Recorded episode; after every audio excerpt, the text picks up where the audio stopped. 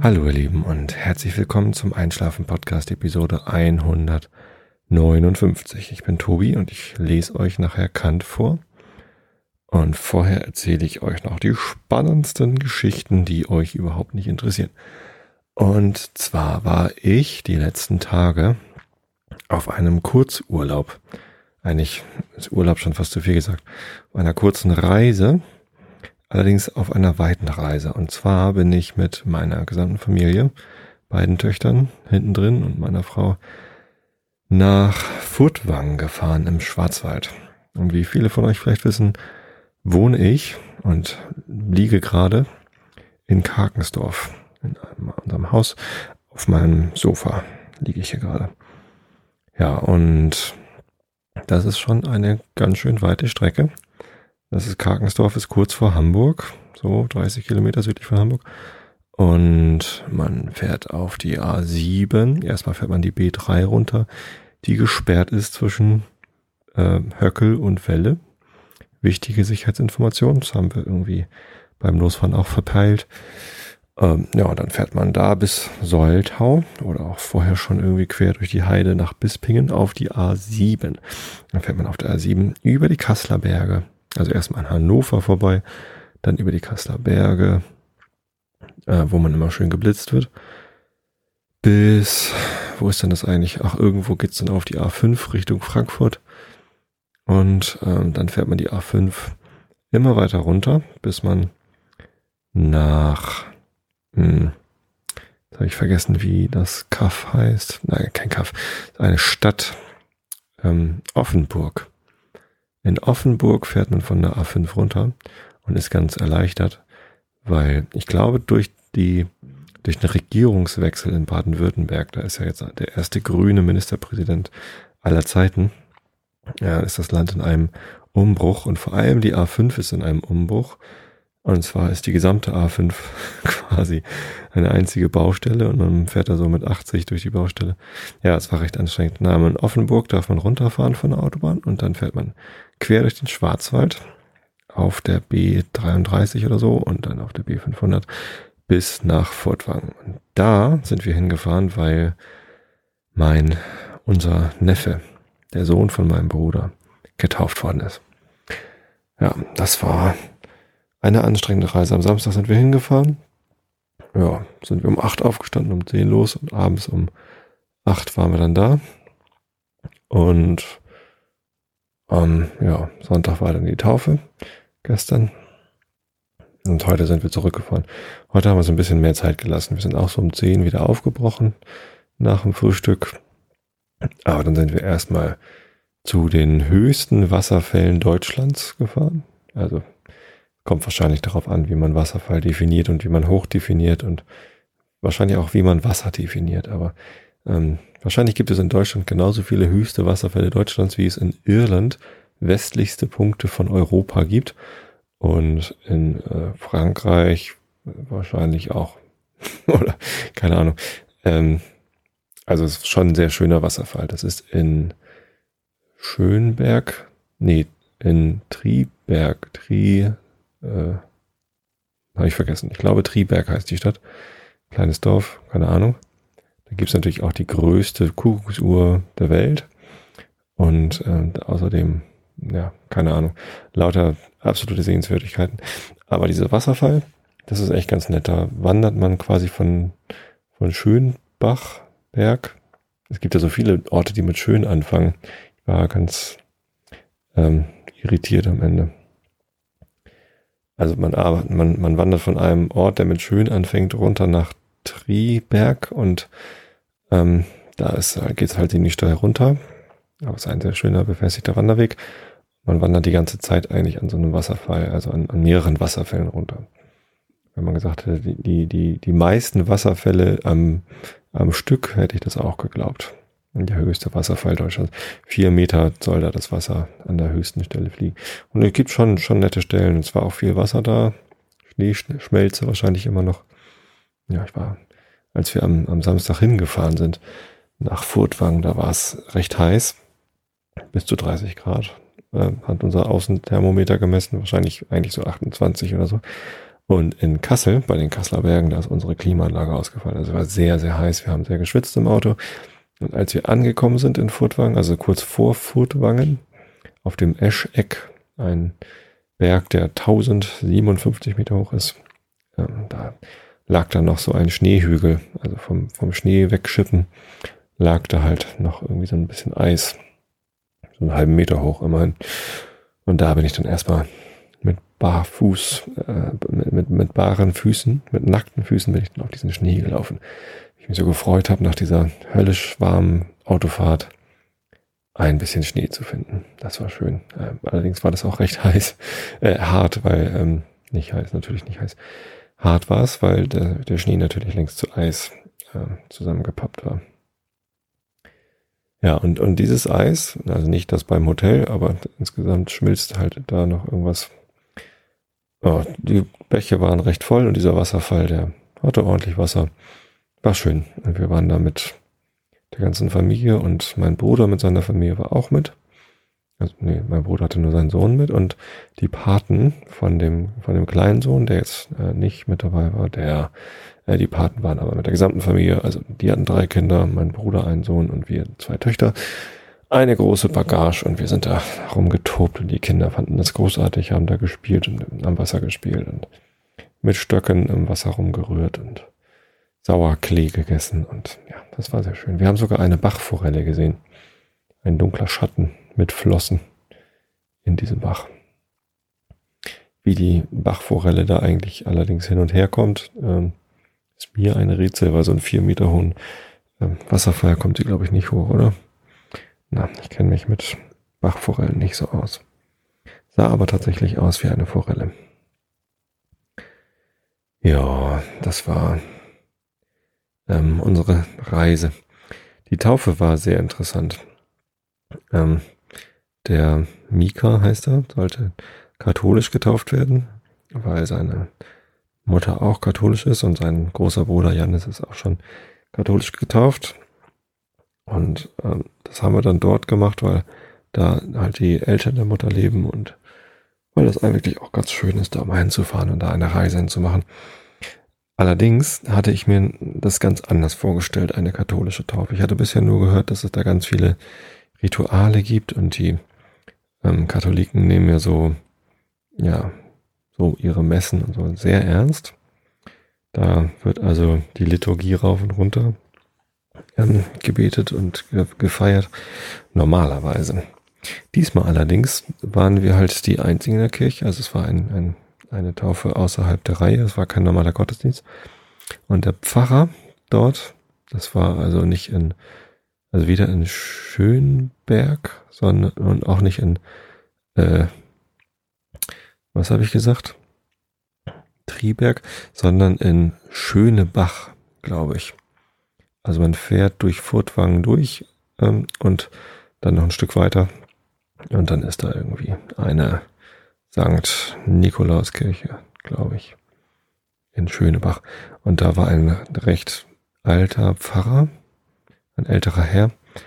Und ähm, der war ganz witzig, der hat uns dann auch vor der Kirche schon begrüßt. Eine relativ kleine Kirche, aber wenn man reingeht, staunt man, weil da alles so ganz barock ähm, ausgestaltet ist mit sehr, sehr vielen heiligen Figuren und riesigen Altaren, Altären und ja, sogar eine Reliquie vom, mit Gebeinen vom heiligen St. Nikolaus. Und das weiß ich so genau, weil äh, der Pastor eigentlich gar nicht Liturgie und gar nicht also wir haben ein Lied gesungen. Er hatte auch extra gesagt, das ist ein Ö-Lied. Fand ich ganz lustig. Er wusste wohl, dass die meisten Gäste äh, Protestanten sind, so wie ich eben. Ich bin ja evangelisch. Und da hat er gesagt, dann singen wir ein Ö-Lied. Was ist denn ein Ö-Lied? Ja, Ökumene. Aha. Singen also beide. Katholiken und die Protestanten. Und dann haben wir Lobe den Herrn gesungen. Ich meine, das kennt nun wirklich jeder Christ auf der ganzen Welt, glaube ich. Ja, das war es dann aber auch schon mit ähm, großartigen Gesängen und, und Feiern. Danach kam ein bestimmt 20-minütiger, wenn nicht sogar halbstündiger Vortrag über die Geschichte der Kirche und der Pfarrei. Wer dort alles schon Pfarrer gewesen ist, seit wann, äh, in welchen Büchern diese, diese Pfarrei erwähnt wird. Und äh, wir guckten uns alle nur an und grinsten, weil das so lustig war. Also irgendwie machte der gute Mann auf einmal mehr den Eindruck eines fremden Führers als den eines Pfarrers. Aber irgendwann hat er die Kurve gekriegt und dann doch die Taufhandlung durchgeführt, allerdings wirklich so, so kurz wie es nur geht. Er hatte dann sein Buch genommen und da kurz diese ähm, Sätze vorgelesen. Die, die, sind allerdings bei den Katholiken doch ein bisschen anders als bei den ja, Protestanten. Bei den Katholiken, da müssen die Eltern und die Paten müssen alles Mögliche geloben, bevor sie dann ihren Glauben bekennen. Und ja, das war aber innerhalb von zwei, drei Minuten dann durchgekaspert und dann war Mika getauft. Es gab äh, auch einen Taufspruch, der steht auch in der Taufurkunde drin, aber der wurde überhaupt nicht erwähnt während der ganzen Zeremonie. Und es gab auch, äh, die Taufpaten hatten irgendwie Fürbitten vorbereitet und die wurden auch dann mal einfach übergangen. Es war merkwürdig. Es war nett, es war total sympathisch, aber ich hatte mir unter einer katholischen Taufe mal was ganz anderes vorgestellt. Also besonders traurig bin ich jetzt nicht, dass, äh, dass da jetzt nicht stundenlanges ähm, Weihrauchgeschwenke und sonst wie was war. Ähm, naja, aber es war auf jeden Fall denkwürdig und man wird sich dran erinnern. Ja. Und heute auf dem Rückweg äh, haben wir sowieso das Coolste unternommen. Also nachdem wir dann bei diesen Wasserfällen waren, sind wir noch eine Viertelstunde weitergefahren. Äh, auf der ja, B500 dann wieder Richtung, äh, was habe ich gesagt, Offenburg. Und da gibt's einen Ort, ich habe vergessen, wie heißt, aber da gab's ganz viele Attrakti äh, Attraktionen, unter anderem eine Sommerrodelbahn. Und das ist eine Sache, da stehe ich ja total drauf. Da setzt man sich in so einen, so einen Bob-Dingsbums und dann ähm, wird man an einem Stahlseil hochgezogen und dann fährt man auf so einer Bobbahn. Ähm, allerdings mit, nicht mit einem Bobschlitten, sondern man hat so Räder unten drunter und eine Bremse. Und dann rodelt man da quasi den, den Berg runter. Ohne Schnee und ohne Eis. Einfach auf Rädern. Und das macht richtig Laune. Und da sind wir mit den Kindern runtergebrettert. Und die fanden das natürlich auch ganz großartig. Die große, die jetzt acht ist, die hat sich sogar getraut, alleine runterzufahren. Das fand ich schon beachtlich, weil das schon ganz schön jetzt schnell geworden ist teilweise. Naja, sie konnte dann ja selber bremsen. Also zum Bremsen musste sie eigentlich nur den, den Hebel loslassen und dann ja, wurde man langsamer. Und wenn man den Hebel runtergedrückt hat, wurde man schneller und das hat schon Spaß gemacht. Ja, dann bin ich nochmal mit der Großen und nochmal mit der Kleinen gefahren. Und einmal durfte ich auch alleine. Und das war schon, das macht Spaß. Sommerrodelbahn. Wenn ihr einen in der Nähe habt, dann macht das mal. Aber wenn ihr einen in der Nähe habt, dann kennt ihr das sowieso und seid da wahrscheinlich auch ab und zu.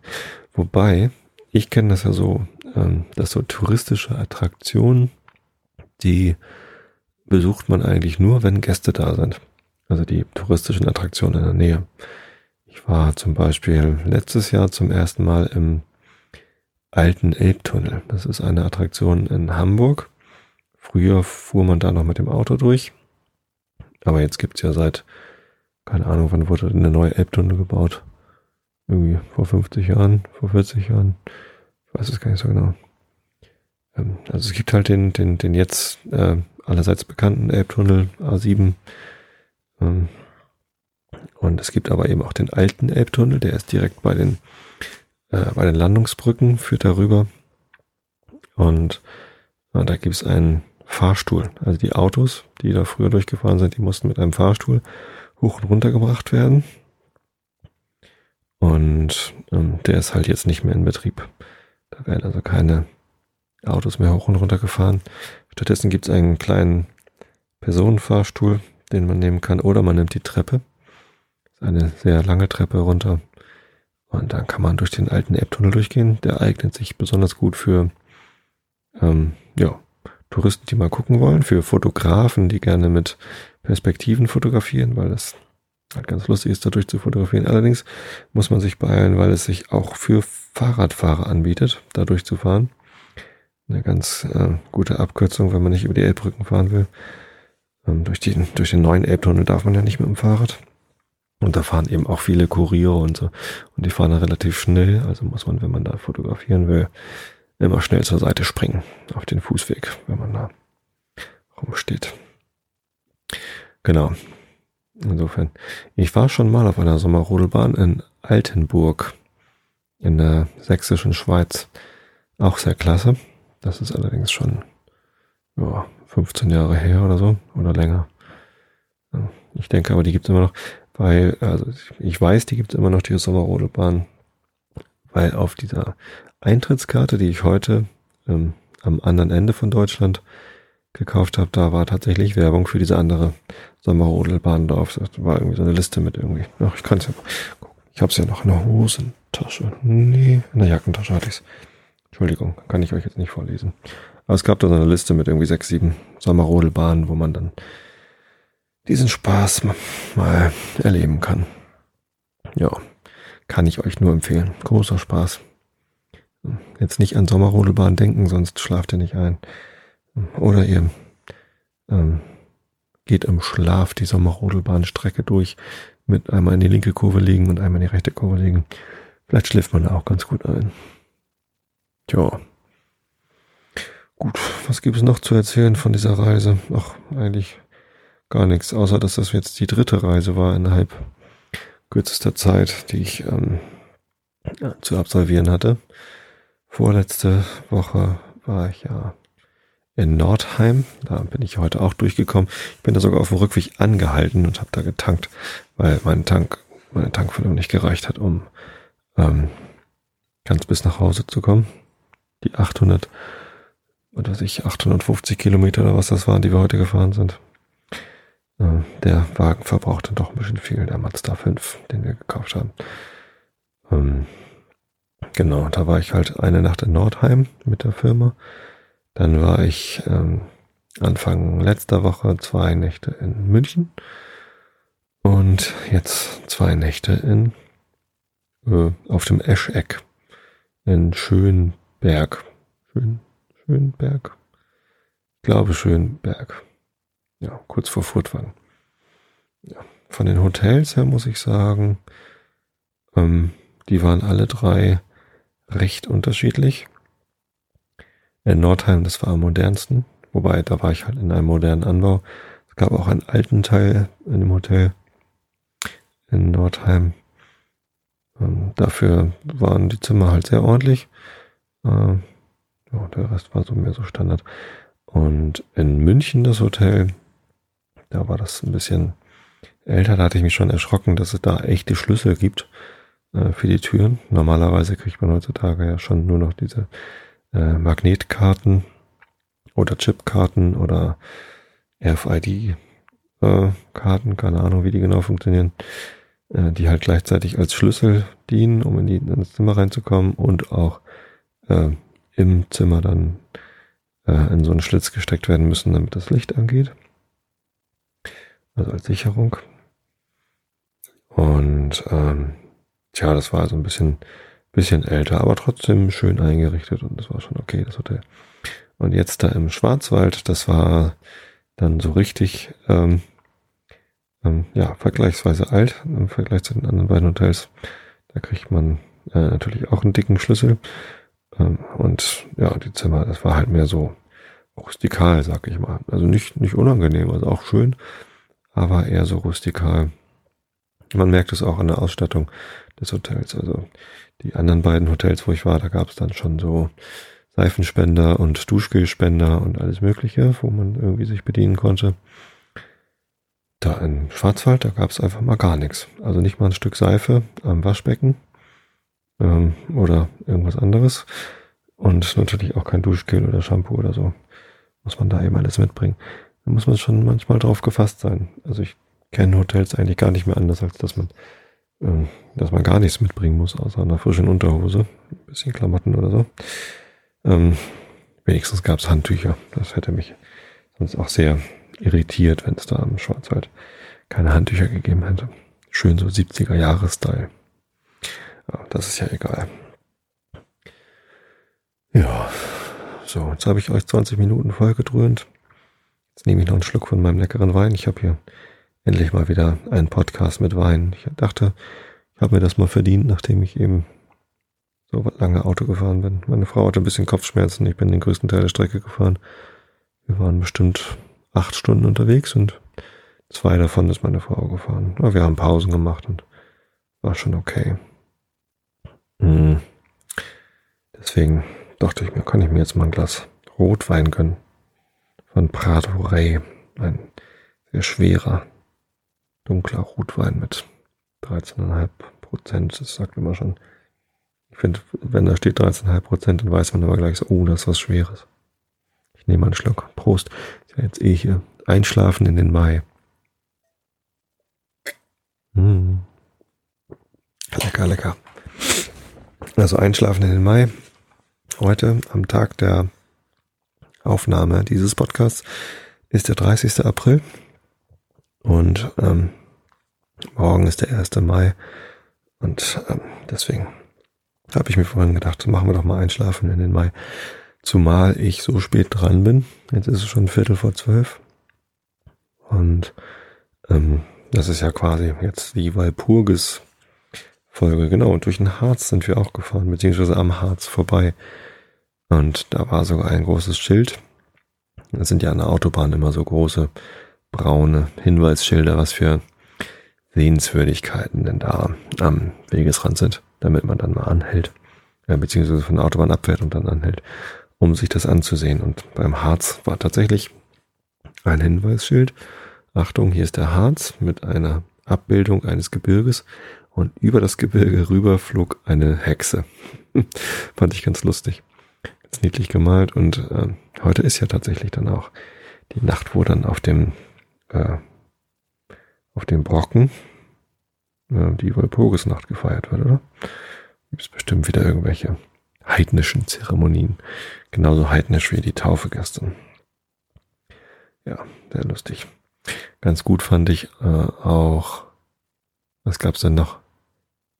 Es gab irgendwo eine äh, eine Kirche oder so, die Lorsch hieß. Das fand ich ganz lustig.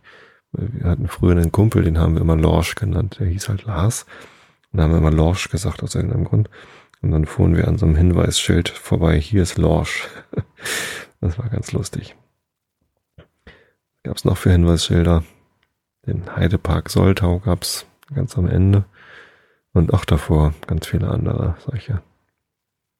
Ähm, ja. Äh, Sehenswürdigkeiten.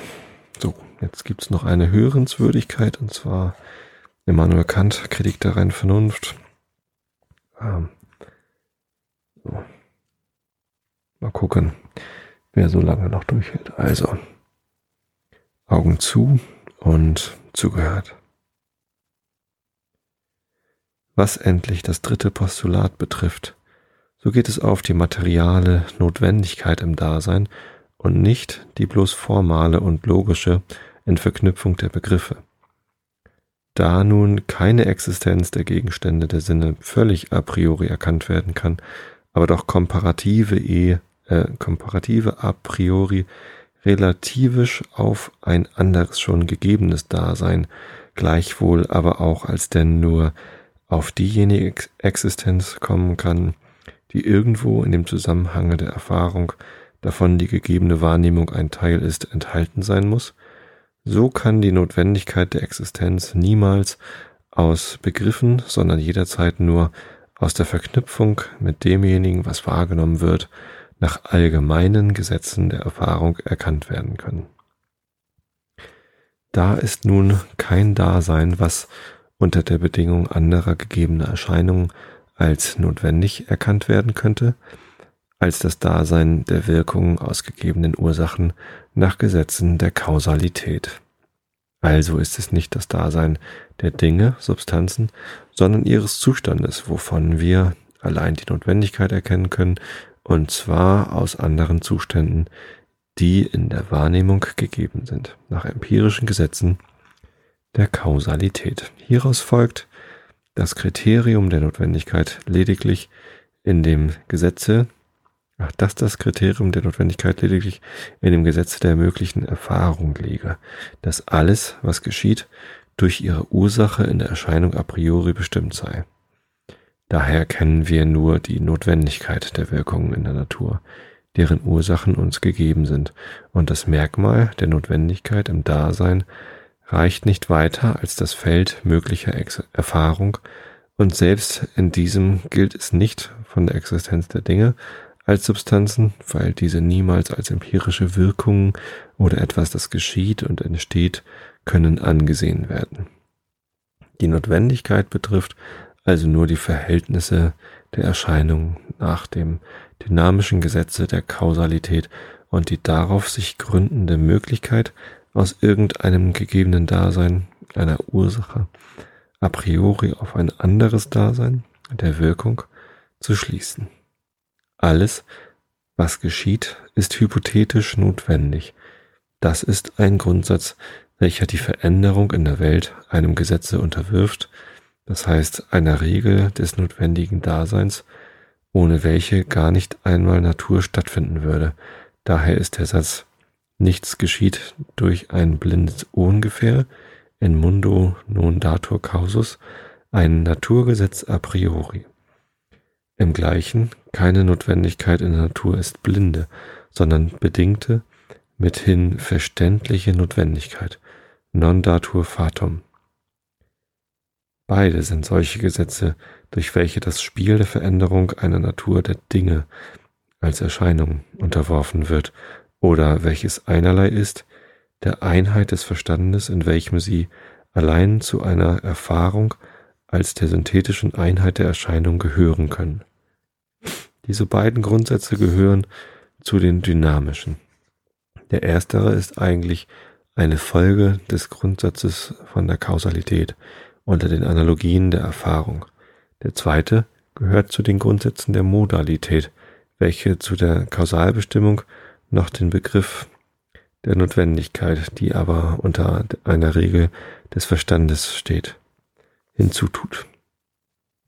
Das Prinzip der Kontinuität verbot in der Reihe der Erscheinungen, Veränderung, allen Absprung in mundo non datur saltus aber auch in dem Inbegriff aller empirischen Anschauung im Raume alle Lücke oder Kluft zwischen zwei Erscheinungen non datur hiatus, denn so kann man den Satz ausdrücken, dass in die Erfahrung nichts hineinkommen kann, was ein Vakuum bewiese oder auch nur als ein Teil der empirischen Synthesis zuließe. Denn was das Leere betrifft, welches man sich außerhalb dem Felde möglicher Erfahrung der Welt denken mag, so gehört dieses nicht vor die Gerichtsbarkeit des bloßen Verstandes, welcher nur über die Fragen entscheidet, die die Nutzung gegebener Erscheinungen zur empirischen Erkenntnis betreffen und ist eine Aufgabe für die idealistische Vernunft, äh, ja doch ideal, idealische Vernunft, die noch über die Sphäre einer möglichen Erfahrung hinausgeht und von dem urteilen will, was diese selbst umgibt und, und, umgibt und begrenzt, muss daher in der transzendentalen Dialektik erwogen werden. Diese vier Sätze in mundo non datus hiatus, äh, datur hiatus, non datur saltus, non datur casus, non datur fatum können wir leicht so wie alle Grundsätze transzendentalen Ursprungs nach ihrer Ordnung gemäß der Ordnung der Kategorien vorstellig machen und jedem seine Stelle beweisen, allein der schon geübte Leser wird dieses von selbst tun oder den Leitfaden dazu leicht entdecken. Sie vereinigen sich aber alle lediglich dahin, um in der empirischen Synthesis nichts zuzulassen. Entschuldigung was dem Verstande und dem kontinuierlichen Zusammenhange aller Erscheinungen, das heißt der Einheit seiner Begriffe, Abbruch oder Eintrag tun könnte. Denn er ist es allein, worin die Einheit der Erfahrung, in der alle Wahrnehmung ihre Stelle haben müssen, möglich wird. Ob das Feld der Möglichkeit größer sei als das Feld, was alles Wirkliche enthält, dieses aber wiederum größer als die Menge desjenigen, was notwendig ist? Das sind artige Fragen, und zwar von synthetischer Auflösung, die aber nur der Gerichtsbarkeit der Vernunft anheimfallen. Denn sie wollen ungefähr so viel sagen, als ob alle Dinge als Erscheinungen insgesamt in den Inbegriff und den Kontext einer einzigen Erfahrung gehören, von der jede gegebene Wahrnehmung ein Teil ist, der also mit keinen anderen Erscheinungen könne verbunden werden oder ob meine Wahrnehmung zu mehr als einer möglichen Erfahrung in ihrem allgemeinen Zusammenhange gehören können. Der Verstand gibt a priori der Erfahrung überhaupt nur die Regel nach den subjektiven und formalen Bedingungen sowohl der Sinnlichkeit als der Aperzeption, welche sie allein möglich machen. Andere Formen der Anschauung als Raum und Zeit, im gleichen andere Formen des Verstandes als die Diskursive des Denkens oder der Erkenntnis durch Begriffe, ob sie gleich möglich wären, können wir uns doch auf keinerlei Weise erdenken und fasslich machen. Aber wenn wir es auch könnten, so würden sie doch nicht zur Erfahrung als dem einzigen Erkenntnis gehören, worin uns Gegenstände gegeben werden. Ob andere Wahrnehmungen als überhaupt zu unserer gesamten möglichen Erfahrung gehören und also ein ganz anderes Feld der Materie noch stattfinden könne, kann der Verstand nicht entscheiden. Er hat es nur mit der Synthesis dessen zu tun, was gegeben ist. Sonst ist die Armseligkeit unserer gewöhnlichen Schlüsse, wodurch wir ein großes Reich der Möglichkeit herausbringen, davon alles Wirkliche, aller Gegenstand der Erfahrung, nur ein kleiner Teil sei, sehr in, den, in die Augen fallend. Alles Wirkliche ist möglich. Hieraus folgt natürlicherweise nach den logischen Regeln der Umkehrung der bloß partikulare Satz einiges Mögliche ist wirklich, welches denn so viel bedeuten scheint als es ist vieles möglich, was nicht wirklich ist. Zwar hat es den Anschein, als könne man auch geradezu die Zahl des Möglichen über die des Wirklichen dadurch hinaussetzen, weil zu jener noch etwas hinzukommen muss, um diese auszumachen. Allein dieses Hinzukommen zum Möglichen kenne ich nicht. Denn was über dasselbe noch zugesetzt werden sollte, wäre unmöglich. Es kann nur zu meinem Verstande etwas über die Zusammenstimmung mit den formalen Bedingungen der Erfahrung, nämlich die Verknüpfung mit irgendeiner Wahrnehmung hinzukommen. Was aber mit dieser nach empirischen Gesetzen verknüpft ist, ist wirklich, ob es gleich unmittelbar nicht wahrgenommen wird. Das aber im durchgängigen Zusammenhange mit dem, was mir in der Wahrnehmung gegeben ist, eine andere Reihe von Erscheinungen mithin mehr als eine einzige alles befassende Erfahrung möglich sei, lässt sich aus dem, was gegeben ist, nicht schließen und ohne dass irgendetwas gegeben ist, noch viel weniger, weil ohne Stoff sich überall nichts denken lässt. Was unter Bedingungen, die selbst bloß möglich sind, allein möglich ist, ist es nicht in aller Absicht. In dieser aber wird die Frage genommen, wenn man wissen will, ob die Möglichkeit der Dinge sich weiter erstrecke, als Erfahrung reichen kann. Ich habe dieser Fragen nur Erwähnung getan, um keine Lücke in demjenigen zu lassen, was der gemeinen Meinung nach zu den Verstandesbegriffen gehört. In der Tat ist aber die absolute Möglichkeit, die in aller Absicht gültig ist, gültig ist, kein bloßer Verstandesbegriff, und kann auf keinerlei Weise von empirischen Gebrauche sein, sondern er gehört allein der Vernunft zu, die über allen möglichen empirischen Verstandesgebrauch hinausgeht. Daher haben wir bei, haben wir uns hierbei mit einer bloß kritischen Anmerkung begnügen müssen. Übrigens aber die Sache bis zum weiteren künftigen Verfahren in der Dunkelheit gelassen. Da ich eben diese vierte Nummer und mit ihr zugleich das System aller Grundsätze des reinen Verstandes schließen will, so muss ich noch Grund angeben, warum ich die Prinzipien der Modalität gerade Postulate genannt habe. Ich will diesen Ausdruck hier nicht in der Bedeutung nehmen, welche ihm einige neuere philosophische Verfasser wieder den Sinn der Mathematiker, denen er doch eigentlich angehört, gegeben haben, nämlich das Postulieren so viel heißen soll als einen Satz für unmittelbar gewiss, ohne Rechtfertigung oder Beweis ausgeben. Denn wenn wir das bei synthetischen Sätzen, so evident sie auch sein mögen, einräumen sollten, dass man sie ohne Deduktion auf das Ansehen ihres eigenen Ausspruchs dem unbedingten Beifalle anheften, aufheften dürfe, so ist alle Kritik des Verstandes verloren. Und da es am treuesten Anmaßung nicht fehlt, deren ist er sich auch der gemeine Glaube, der aber kein Kreditiv ist, nicht weigert, so wird unser Verstand jedem Wahne offen stehen, ohne dass er seinen Beifall denen an Aussprüchen versagen kann, die obgleich unrechtmäßig doch in eben demselben Tone der Zuversicht als wirkliche Axiomen eingelassen zu werden verlangen. Wenn also zu dem Begriffe eines Dinges eine Bestimmung a priori synthetisch hinzukommt, so muss von einem solchen Satze, wo nicht ein Beweis, doch wenigstens eine Deduktion der Rechtmäßigkeit seiner Behauptung unnachlasslich hinzugefügt werden. Die Grundsätze der Modalität sind aber nicht objektiv synthetisch, weil die Prädikate der Möglichkeit, Wirklichkeit und Notwendigkeit den Begriff, von dem sie gesagt werden, nicht im Mindesten vermehren, dadurch, dass sie der Vorstellung des Gegenstandes noch etwas hinzusetzten, da sie aber gleichwohl doch immer synthetisch sind, so sind sie es nur subjektiv, das heißt, sie fügen dem Begriffe eines Dinges, realen, von dem sie sonst nichts sagen, die Erkenntniskraft hinzu, worin er entspringt und seins. Ja, und da hat die Aufnahme dann zerrissen. Mein Rechner hat mal wieder aufgehört aufzunehmen. Aus einem mir nicht ersichtlichen Grund. Es tut mir leid. Ich ähm, lese jetzt die zwei Minuten Kant, die da verschütt gegangen sind, nicht vor, sondern wünsche euch einfach nur so eine gute Nacht, einen guten Mai.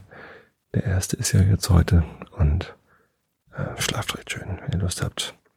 Hören wir uns wieder am Mittwoch. Bis dann, gute Nacht.